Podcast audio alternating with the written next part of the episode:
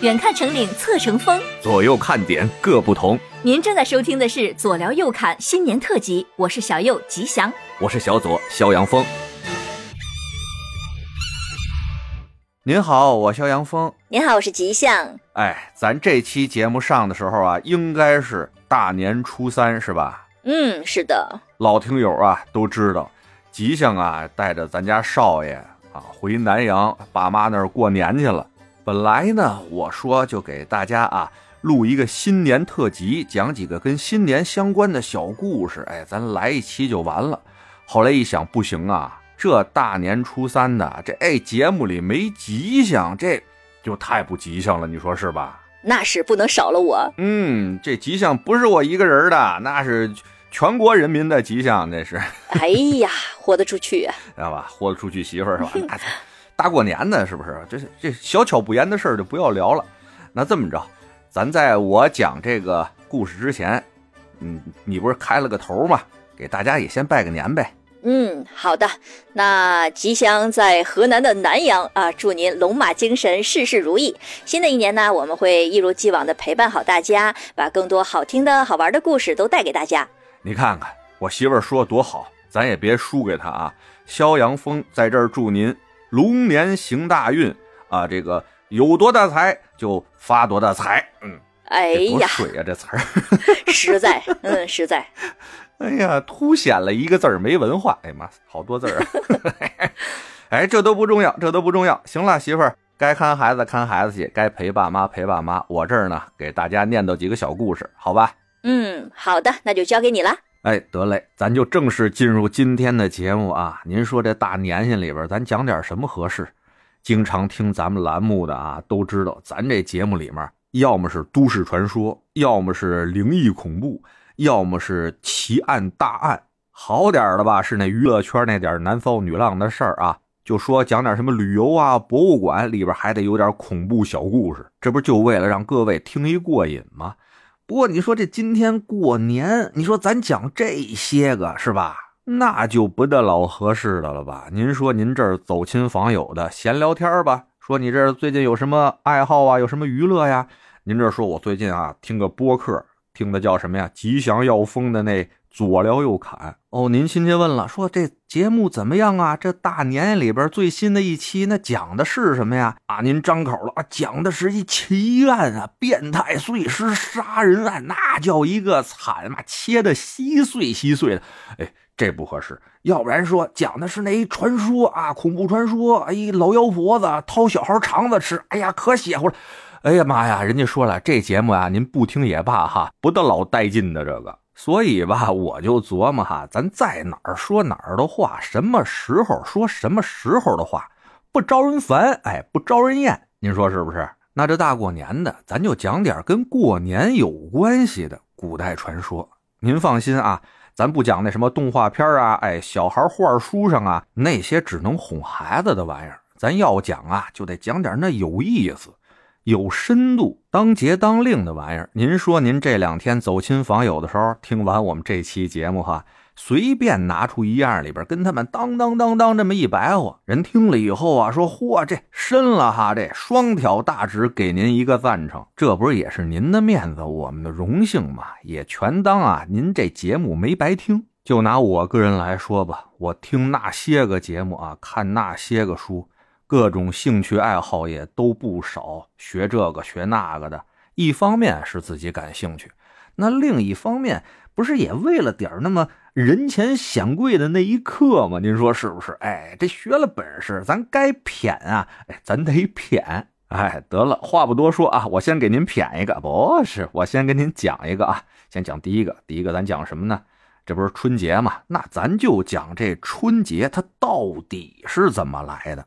但这事儿呢，他要按掉书袋的那种说法啊，这可是一特严肃的历史问题，这深了去了，能让人研究生写论文呢。咱这图乐的节目主要以传说故事为主啊，那正事儿呢，就简单的跟您说两句。就话说在上古老老年间吧，称这个春节呀为元旦，元者始也，就是那开始的始啊；旦者呢晨也，就是早晨的晨啊。看这字面意思就知道了，这元旦就是新年的第一个早晨。最早在殷商的时候啊，他们就看那月亮，这月亮呢一缺一圆为一个月，管这初一呀叫朔，十五呢叫望。他们定的每年的开始呢，就是从正月的朔日子夜开始算起，所以呢称元旦或者叫元日啊。到了汉代的时候呢，人们又把这二十四节气里边第一个立春这一天啊定为春节。到了南北朝那时候，啊，甚至把整个的春季都叫春节了。这事儿呢，到后来的各朝各代都有一些变化，一直到了这一九一一年辛亥革命推翻了这满清王朝啊。从一九一二年开始，咱中国就使用这公历了。开始，那把这个公历的新年第一天定为的是元旦，但是呢，为了避免和这古时称这春节为元旦相互混淆啊。就把农历的正月初一定为是春节，从那时候开始一直沿用到今天。哎，您别说别的，就这点您听完了记下来，在桌上有几个能比您讲的明白的？您说是不是？得嘞，那咱接着讲传说故事吧。那关于这春节的来历啊，咱民间有这么一个传说，就是在那老老年间啊，有这么一小伙子呀，名字叫万年。他从事的那职业呢，就是古人常说那渔樵耕读里边那打猎的。哎，等会儿吧，现眼了。渔樵耕读这没打猎的这里边，这就不讲理了。按说这打猎是这人类最早的一个工种之一哈，怎么就老说这渔樵耕读、渔樵耕读的？这不提人打猎的事儿呢？哎，这都不重要，哎，不重要。就说这万年是一猎人，您别看这万年是一打猎的啊。但人小伙子特别的聪明，而且好学。最主要的呢，他还好操心。他就看着那些啊种地的呀、砍柴的呀，和他这种打猎的、打鱼的这些人吧，哎，就经常因为这个节令非常的混乱啊，而不知道哪天该干嘛，经常因此呢就错过了一些很重要的节气。这万年啊，就老琢磨，这一年四季明明是有规律的，咱要是能把这规律它总结出来。让大家知道什么时候该干嘛，哎，这事儿多好啊！这正可谓啊，是念念不忘，必有回响。你真心想干一件事儿的时候吧，你心里就老惦记着这事儿。有一天呢，他上山打猎，歇着的时候啊，就发现随着这太阳在天空中的走动啊，那树的影子也会跟着动。哎，人家受到了这个启发呀，回家自己就做了一个专门测日影来计算天时长短的这么一个仪器，起了个名啊，叫日晷仪。但这玩意儿吧，没用两天哈，他发现了一问题了。这有太阳的时候用这日晷仪没毛病啊，那这天也不能天天是有太阳的，万一赶上那阴天下雨的，有点雾啥的，这日晷仪可就没法用了。那这可咋办呀？他就天天闷在屋里想啊，大夏天的闷了他一身的白毛汗啊，吭哧了多少天也没想出一好辙来。这万年啊，干脆了，说不想了啊，这大热天的，我找地儿洗个澡去吧，冷静冷静再琢磨这事儿。那时候洗澡没澡堂子呀，您知道，人就随便找一山泉啊、水潭啊，就在那儿洗了。哎，他洗澡那个水潭边上啊，正巧有这么一个悬崖，往下滴水。他这一边洗吧，一边看着那水滴的下来那速度吧，哎，很有规律。当时这万年就灵机一动啊，就跟那牛顿让苹果砸了脑袋似的，连裤子都没穿，噌楞一下就回家接着搞他那设计去了。设计出了一个什么玩意儿啊？他做了一个五层的漏壶啊，用这滴水的方法计时。后来这万年啊，就通过这日晷以及滴水计时的方法，反复的推算。逐渐的把这一年中各个节令的规律找的是明明白白的。这俗话说得好啊，学会文武艺，货卖帝王家。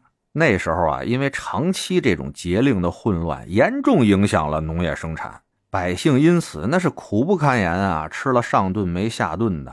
所以呢，就都找他们当时那皇上请愿去了啊，说这不行啊，你这统治这国家对吧，让老百姓这老没饭吃，你得想想辙呀。哎，我发现呀，好多讲那民间传说的啊，讲到这儿都说那当时的天子怎么怎么着，怎么怎么着了，但很少有人就说出来当时那天子到底是谁。哎，您看这是不是就是较劲的地方了？那我呀，在这儿就告诉您啊，当时那个天子是商朝的第十三代帝王，叫做祖乙呀。他在位的时间呢，大概是公元前一千三百多年。您别看这足矣啊，离咱们现在年代的确是有点远了，三千三百多年。但人家正经是给咱留下点物件的，咱现在还能看得见。其中啊，最著名的一件就叫做商青铜饕餮纹足矣尊，现存于台北故宫博物院。嗨，您琢磨琢磨，这事儿是别的讲春节传说故事的能告诉您的吗？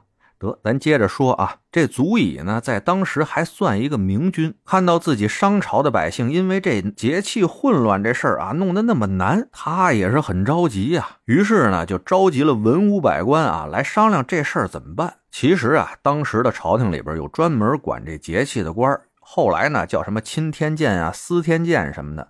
当时这官的名字呢，叫做节令官这官啊，就专门应该是向外面发布节令，告诉大家今天该干嘛，明天该干嘛。但这当官的他不能说自己这节气节令算的不对呀，他得想辙呀，对吧？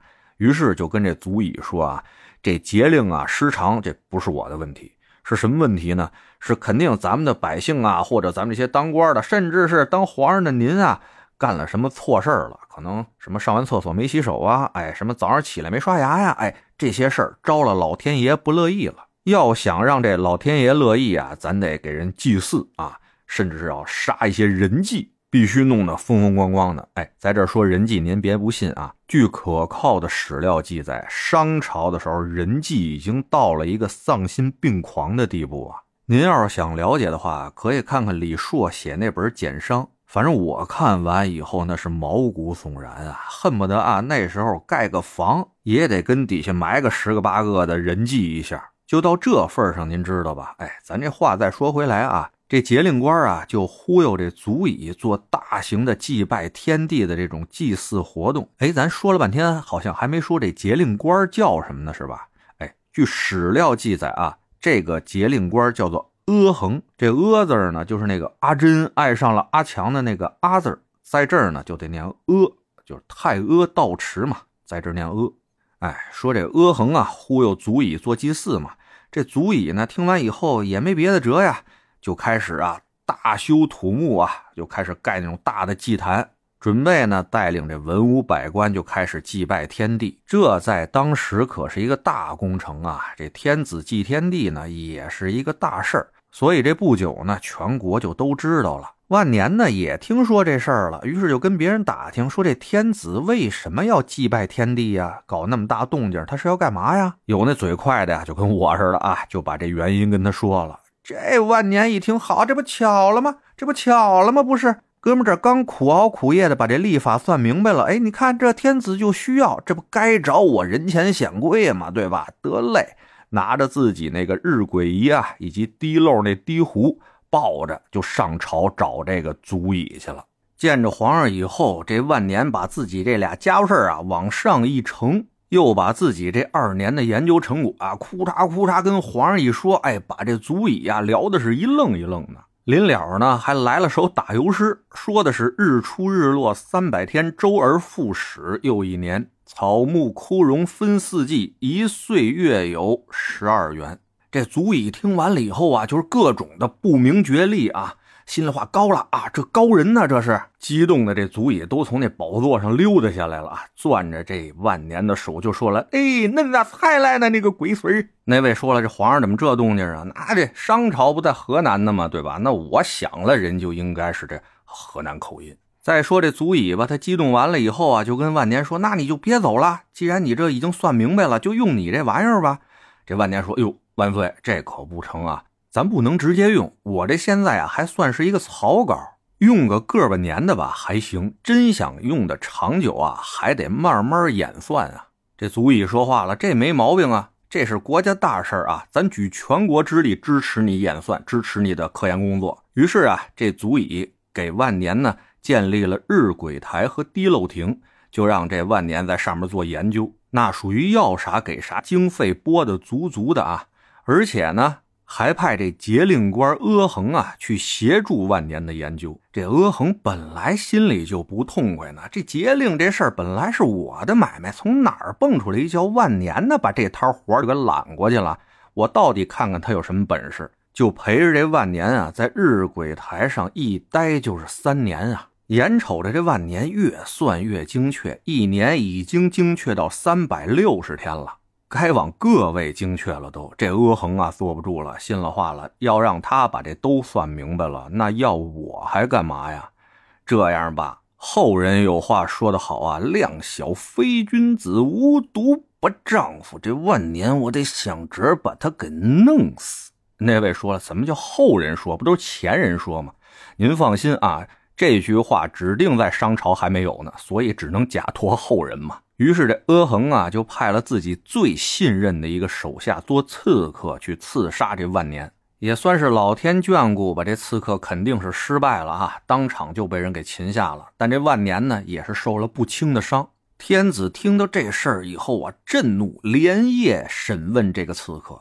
该说不说啊，这刺客不愧是阿衡最信任的手下呀。当时就招了，该说的不该说的全交代了，恨不得连这阿衡穿的什么颜色裤衩都兜一底儿掉，那就甭废话了，直接都弄死就完了呗。把这俩王八蛋弄死以后啊，帝乙马不停蹄来到了这日晷台看望万年。上去以后啊，这天子还没说话呢，万年先说话了，说：“皇上您快看啊，这天上的申星已经追上了残百星了。”星象已然复原，子时夜交啊，旧岁已过呀，这又是春天了。这不正好皇上您到了吗？赶紧给今天起个名儿吧。这足以就说了，哎，既然啊这春季为四季之首啊，那今天就叫春节就完了。爱卿，你看好不好啊？这万年一听皇上说的话，哪有什么好不好的？春节就春节，没毛病。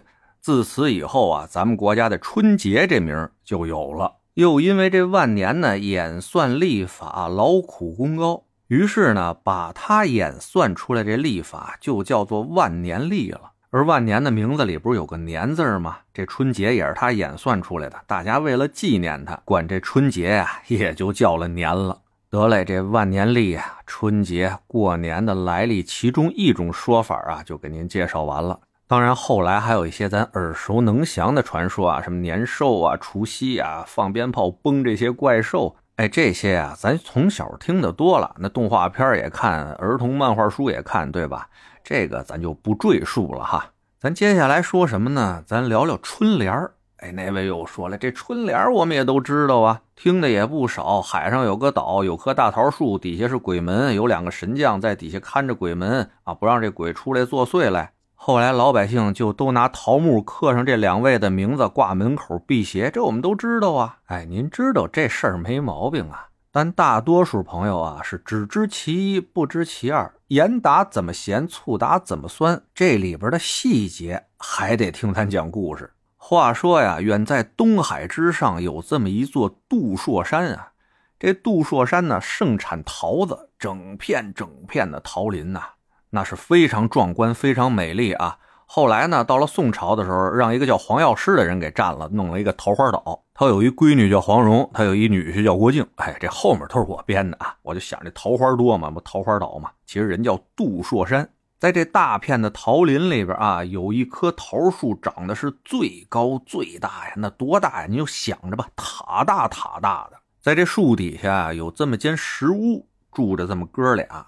哥哥呢叫神书，弟弟叫玉律。哎，第一个知识点来了啊！就这名儿吧，我早年间看书的时候一直叫神荼玉垒呢。因为哥哥那个神书的书字啊，就是荼蘼花了我无缘的那个荼字但在这儿就得念书。而弟弟玉律的那个律字呢，其实就是堡垒的垒字啊。但在这儿呢，就得念律，您记好了啊！这两位叫神书和玉律，别像我似的丢人现眼，一直叫着神荼玉垒呢，这就不好了。说这哥俩呢特别猛啊，天生神力，赛过猛张飞是不让活李逵啊！哎，就是这么豪横。他们一直啊就守着这桃林啊，吃桃子为生。那想吃肉了呢，就上林子里边打点野兽去。有一次出门打猎去，还逮回老虎回家当宠物啊，当猫那儿养着。您说这哥俩够多猛的吧？因为啊，这哥俩太猛了，这十里八乡的呢，就老琢磨，哎，这哥俩凭什么他就那么猛？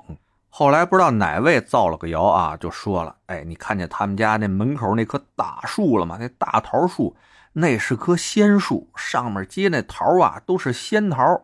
那是三千年一开花，是三千年一结果呀！这小时候看动画片都想起来了啊。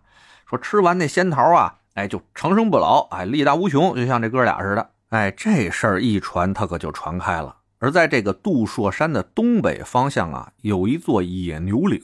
这野牛岭上住的啊，全都是野人，是一部落呀。他们这部落有个首领，叫做野人王。这位啊，他不是个好人啊，经常带着那一山的野人下来啊，侵扰百姓，而且手段啊相当的残酷，好吃个人心啊，喝个人血什么的。这一听说杜朔山上面有仙桃，哎，这野人王就动了心了，派了两个手下就到这个杜朔山管哥俩呀要仙桃去了。派出那俩人啊，估计也是牛逼惯了啊，不会办事儿。到地方以后啊，指着鼻子就问：“就就你叫神叔啊？就你叫玉律啊？听说你们这儿有仙桃，赶紧给老子拿过来！野牛岭听说过吗？野人王听说过吗？吓死你！”神叔玉律这哥俩呢，听完来人说的话啊，也是挺客气，直接就跟他们说：“滚蛋！”俩大逼斗加一飞脚就给踹跑了。这来要桃这二位想着打又打不过哈，这回去又没法交差，这怎么办呢？您看吧，事儿都是这样，不怕没好事就怕没好人。这二位不说他们不会办事啊，不会聊天回去呀就一通哭诉啊，跟野人王说了，哎，那俩人啊，他不讲究啊，我们搬出了您的名号，他们就说什么他妈野人王那是臭山，这这个二。就唰的就一通骂您啊，我们听都听不下去呀，跟他们理论啊，结果啊，他们就动手打我们呀，大王赶紧给我们报仇啊！那这野人王霸道惯了哈，哪受了这个呀？听了这话，那打吧，对吧？当天就在这野牛岭上攒了三百人啊，奔着杜硕山就过去了。那这也没什么说的了，就是打呗。一边是野人王带了三百手下，一边是神书玉律哥俩，外加一大猫咪，看上去这实力比较悬殊啊。但谁想到啊，野人王一方啊大败，让这哥俩加小猫咪啊一通报销就给打跑了。回到野牛岭以后，这野人王心里就琢磨了：这可咋整啊？好说吧，人又不给；打架吧，咱又打不过，这不没面了吗？这不。这时候啊，有位大聪明分开众人是来到近前，口尊：“哎，德王，咱这明的不行哈，咱不行，咱给他来阴的吧。”这野人王说：“这阴的怎么来呀？”大聪明就说了：“你看啊，咱上去直接跟他打这事儿不行，那咱得扮鬼。你看嘛，咱扮恶鬼过去，连吓唬带打的，咱这没准能成功。”野人王一听，哎，这是一好主意！看着自己手底下那几位啊，让人打的已经是鼻青脸肿了，脑袋上全是包，这还省得化妆钱了啊！稍微捯饬捯饬，这不都是恶鬼吗？来着吧，把这手底人啊全化妆成那种青面獠牙、红发绿眼的这恶鬼，找了一天深夜，奔着那哥俩那房子又去了。而这哥俩呢，是全然不知。就在一天晚上，哥俩抱着那小猫咪睡得正香呢，就听见门外面嗷啊乱叫。哎，起来一看，这是什么玩意儿啊？就这月光啊，就看见门口一帮青面獠牙那个小怪物在门口就那蹦，嗷嗷乱叫。哥哥神叔一看，这不是扰民吗？不让人睡觉那还行啊？回手提了把刀就要出去，刚要迈腿，就让弟弟玉律给镇住了，说：“哎，哥哥，您这别动刀动枪的呀。”看看外面啊，这蹦来蹦去挺有意思的。想想咱家小猫咪这两天萝卜白菜吃了不少，可没吃活食了。这么着啊，咱拿活的逮着一个，咱就喂咱家咪咪。您看好不好？哎，哥哥一听，这这也太好了。问问小猫咪，你想不想吃活食啊？那小猫咪听了，嗷的一声。哥哥一听，行，没问题了，这是想吃啊。得了，那咱拿活的。回手啊，就在门后面抄起一根这碗口粗的桃木棍子来。这弟弟呢，也把挂在墙上一根尾绳子背在身上了。哥俩呀，夺门而出啊，小猫咪就后面跟着。这哥哥呢，在前面拿着桃木棍子捋倒了一位，弟弟就在后面拿尾绳子捆，捆完就往小猫咪那一扔，小猫咪啪啪就给点吧了。没多长时间啊，对方是全军覆没。这哥俩掸掸身上土，带着打着饱嗝的小猫咪回屋，人又睡觉去了。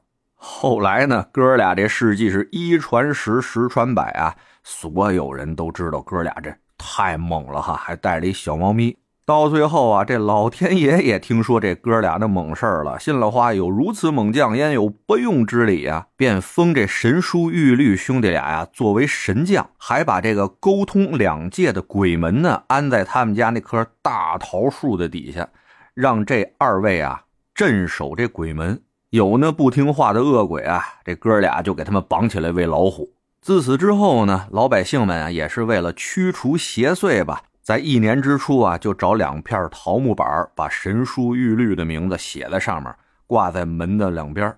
这个呢，就是春联最早的雏形，那时候叫桃符。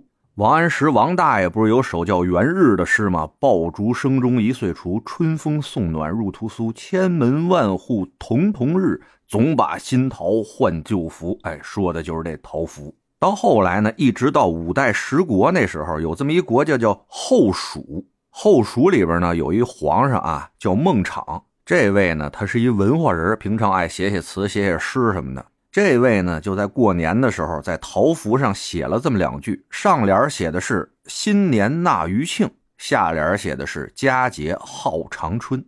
哎，这上有所好，下必效之嘛。大家一看，皇上弄这个很时尚啊，我们一定要追紧这时尚的脚步啊。于是大家纷纷的效仿。自此呢，才算有了正经写字儿的这种春联但大家不能把这神书玉律这哥俩给忘了呀，还得指着这哥俩这驱除邪祟呢，不是？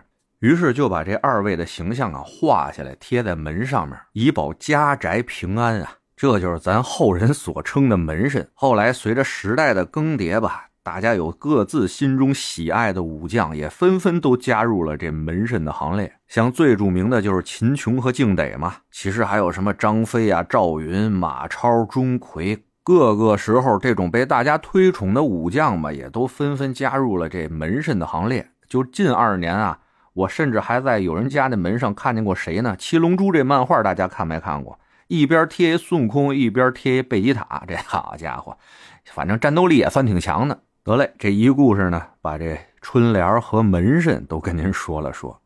接下来咱再说啥？还有什么呀？贴福字儿，对，哎，这也挺有意思的。这关于贴福字起源的传说吧，还挺多。咱呢，今天就挑俩啊，流传最广的跟您说说。先从最早的开始说吧，那得说到商周的时候了啊。话说这姜子牙啊，昆仑山上玉虚宫中领得师命，持封神榜下得山来，扶周灭商，是斩将封神啊。这对封神榜比较熟悉的朋友们可能都知道啊，他刚下山来，娶得一房媳妇儿，叫马氏。这姜子牙自从娶了她以后啊，是处处倒霉，处处受穷啊。后来这马氏呢，还嫌姜子牙不中用啊，自己卷铺盖卷怂年间了，人跑了。到最后呢，这姜子牙灭商成功，哈，在那封神台上啊，就开始封神了。这位马氏得着信儿以后呢，心里话，呵，我这个老头子哈，现在成了，混整了，都开始封神了，要不然我也去讨个封去吧。于是就过去跟这姜子牙那儿起腻，那意思就是小丫丫，你给人家也封一个神嘛，封一个，封一个，封一个嘛。这姜子牙呀，也是让他馋的没辙没辙了。最后说，行行行，封你一个好吧。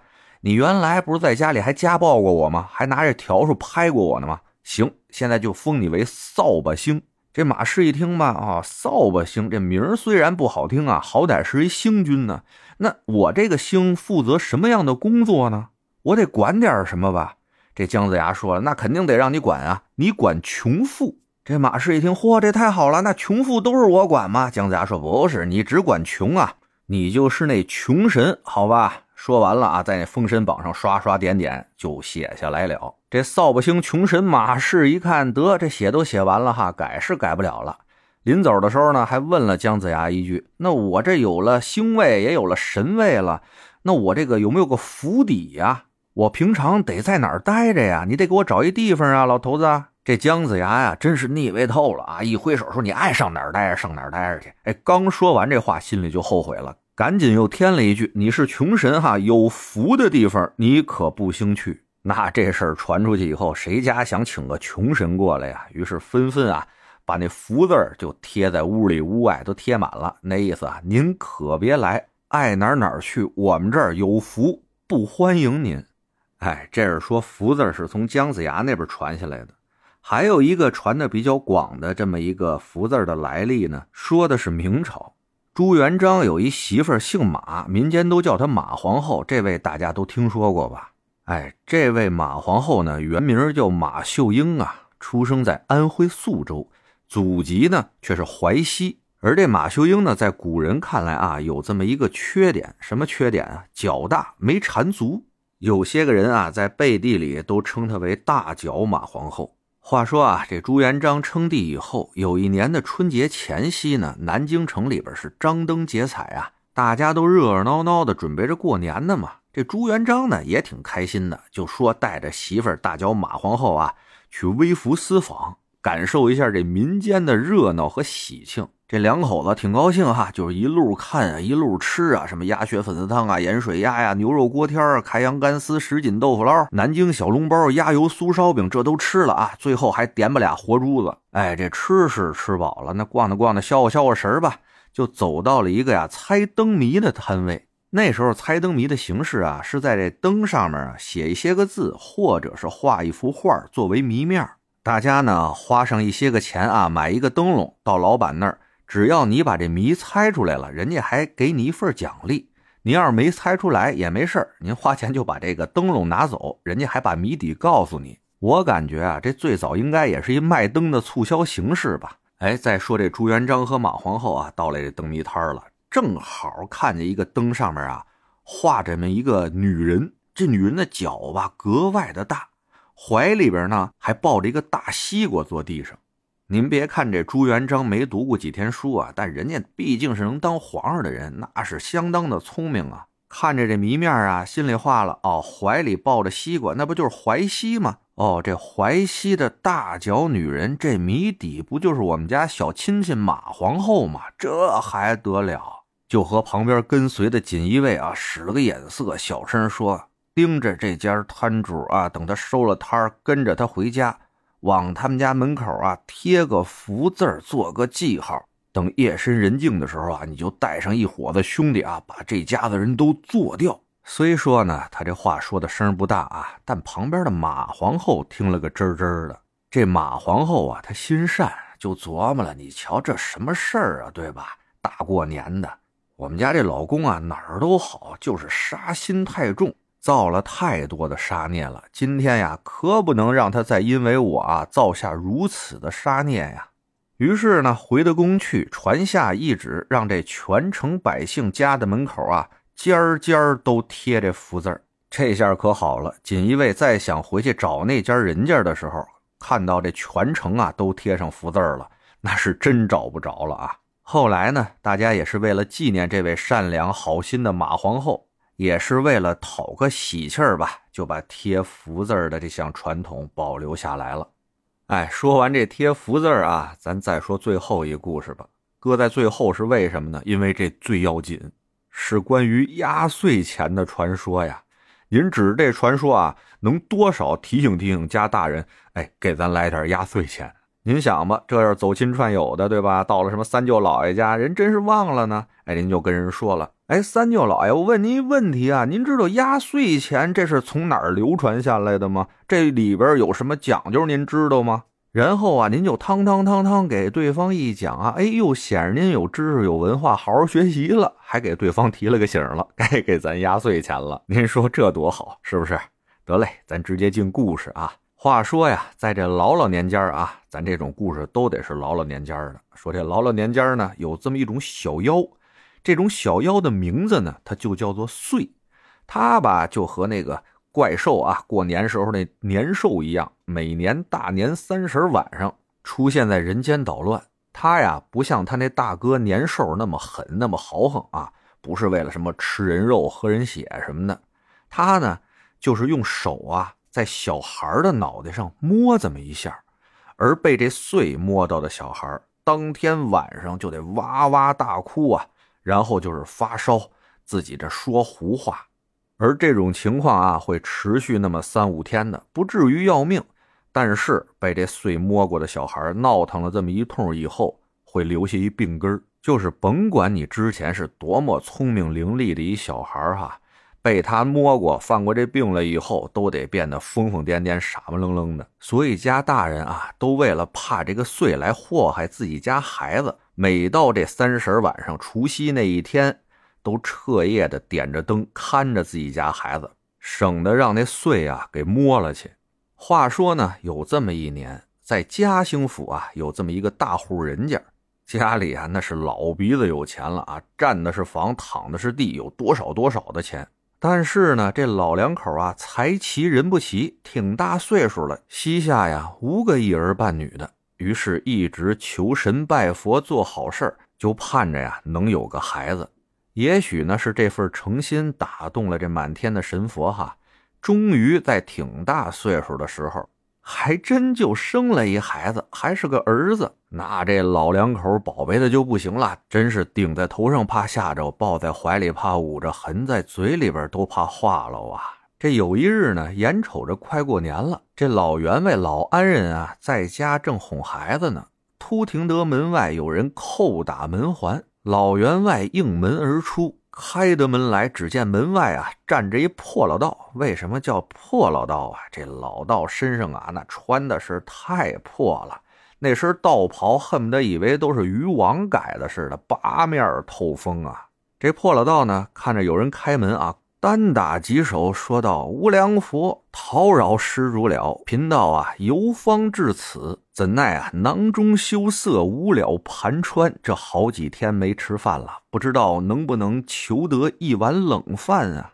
这老员外两口子本来就是善人，一看出家之人大冬天的穿了身渔网，又听好几天没吃饭了，说：“哎，道长何出此言？既然已经到这儿了啊，快进寒舍，用些斋饭吧。”把这破老道呢引得堂中，吩咐后面厨子颠仨炒俩的，做了一顿啊丰丰盛盛的斋饭。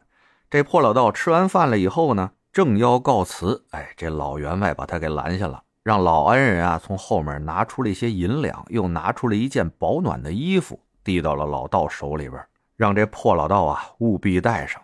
这老道呢也没跟二位客气，哈哈一笑就把东西接过来了。跟二位说呀，哎，这正巧我也有些东西啊要送给二位。于是呢，从这怀里边掏出一个小红布包来，把这红布包打开以后，里边放着八枚铜钱。跟这老二位说呀，我刚才啊看见您家少爷了，起心动念就给少爷算了一卦，算到啊，在几天后的除夕之夜，咱家少爷啊恐有一难。这样，您看这红包还有这八枚铜钱了吗？您给他包好了，塞在咱少爷睡觉那枕头底下，定能保咱家少爷啊是平安无事，逢凶化吉呀。这老员外听了以后呢，也是再三感谢，就把这位道人啊给送出去了。其实呢，当时他拿着这红包还有这八枚铜钱，也是将信将疑。不过呢，人家出家人啊说这能保平安，咱就暂且信之吧。就把这个红包啊包好了，这铜钱塞到儿子这枕头底下去了。过了几天啊，到了除夕之夜了，老两口呢照着老规矩，也是晚上啊通宵点着灯在这守着这孩子。但这老两口呢，毕竟是岁数有点大，守到后半夜啊，有点熬不住了，纷纷就眯过去了。这儿正眯着呢，突然耳畔间啊，听得咵嗒一声，这老两口子迷迷糊糊的把眼睁开。发现这屋子的窗户被打开了，从外面啊蹦进来一小鬼儿。说时迟，那时快啊，这小鬼噌一家伙就照着躺床上那孩子就奔过去了。这老两口这时候再想拦是拦不住了，就眼瞅着这小鬼的手啊，马上就要摸到小孩的脑袋了。突然，从这孩子的枕头底下蹭蹭蹭冒出了八道金光啊！在这金光中，就呈现出吕洞宾及铁拐李等等八仙的身影啊，各持法器，就把这小鬼给他惊走了。这老两口啊，惊的是一身的冷汗啊。带着八仙的身影啊，渐渐散去。老两口子再往枕头底下一摸，还是一个红包，包着八枚平平无奇的铜钱。哎，待得第二天天光大亮啊，这下人们也都知道这事儿了。那这事儿不是一传十，十传百吗？又是赶上大年初一，大家都得串来串去，串着亲戚什么的，这事儿就传开了。